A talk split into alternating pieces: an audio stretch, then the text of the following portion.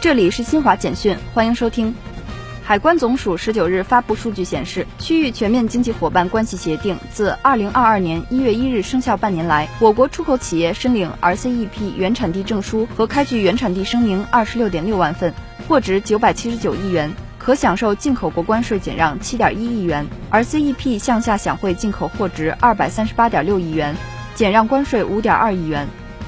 纪念中韩建交三十周年，中韩友好论坛十九日以线上线下相结合的方式在首尔举行，与会各界人士共同回顾两国建交三十年来各领域合作成果，展望中韩关系发展前景。两家中国科技企业瑞派宁和新龙光电十九日获首届世界知识产权组织全球奖。以表彰其利用知识产权在国内外产生的积极影响。澳大利亚政府十九日发布的二零二一环境状况报告说，因气候变化、栖息地丧失、物种入侵、污染和资源开采等方面带来的压力，澳环境状况总体来看糟糕且正在恶化。